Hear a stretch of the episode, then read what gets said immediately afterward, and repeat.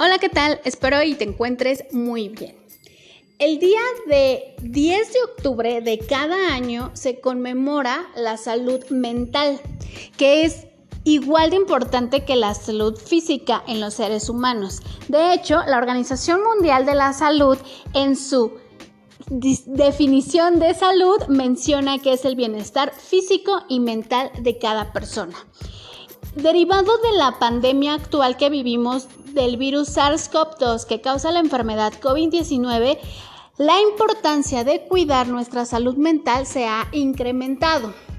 La salud mental se basa en el bienestar psicológico, emocional y social. Afecta nuestra forma de enfrentar la vida, sentimientos y emociones. Incluso puede ser determinante a la hora de tomar decisiones y de relacionarnos con los demás.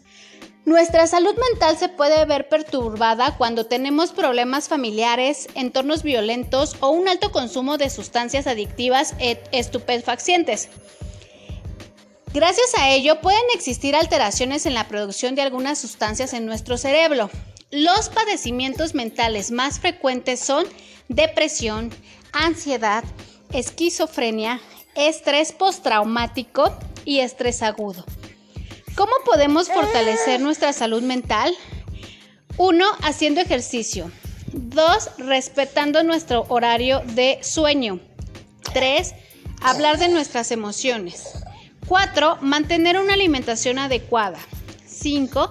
Tener una vida equilibrada en lo personal, familiar y laboral. Algunos síntomas de que nuestra salud mental está un poco deteriorada es tener bajo, bajo ánimo, no tener ganas de comer, no disfrutar las cosas que normalmente acostumbramos a disfrutar, la recomendación inmediata es tratar de respetar las rutinas y acudir a consulta con especialistas, no minimizar la importancia de la salud mental ya que de ahí se pueden derivar algunos otros problemas. Tú puedes asistir Tú puedes asistir a cualquier centro de salud de tu alcaldía y acercarte a algún personal experto en la mente, los psicólogos los cuales te podrán dar una orientación en cuanto a tus inquietudes. Acércate a ellos, no minimices tu salud mental. Por ejemplo, tal vez te haya pasado un asalto, un accidente o algo traumático.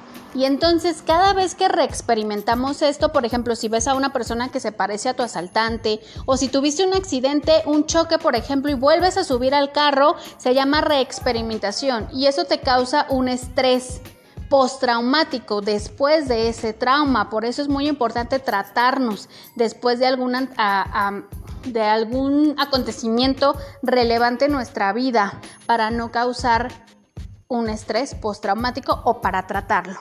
También puede ser que debido a diversas situaciones tu vida haya cambiado y entonces te tengas diversas presiones que hagan que tu estado de ánimo sea constante estrés. Y eso te puede llevar a otros factores. Muy importante tratar el estrés porque se puede manifestar en estrés agudo y otras consecuencias físicas para nuestro cuerpo. También puede ser que nos, nos dé depresión debido a un duelo, que tenemos alguna pérdida familiar. Y si no es tratada, esto se puede agravar. Normalmente pasa y todos en algún momento lo superamos o lo llevamos de la mejor manera. Sin embargo, hay ocasiones en las que no y es muy importante atendernos con anticipación. También puede ser que debido a diversas circunstancias tengas alguna adicción, ya sea bebidas alcohólicas o algunas sustancias. Es muy importante entender los motivantes que te llevaron a esta decisión porque se pueden afectar otras áreas de tu vida. Además de tener la decisión, debes de contar con el apoyo de tu entorno, pero siempre es muy importante que tú estés informado. La información está en todos los centros de salud, por estos medios, hay canales específicos para distintas adicciones y tú puedes acercarte en el momento que desees.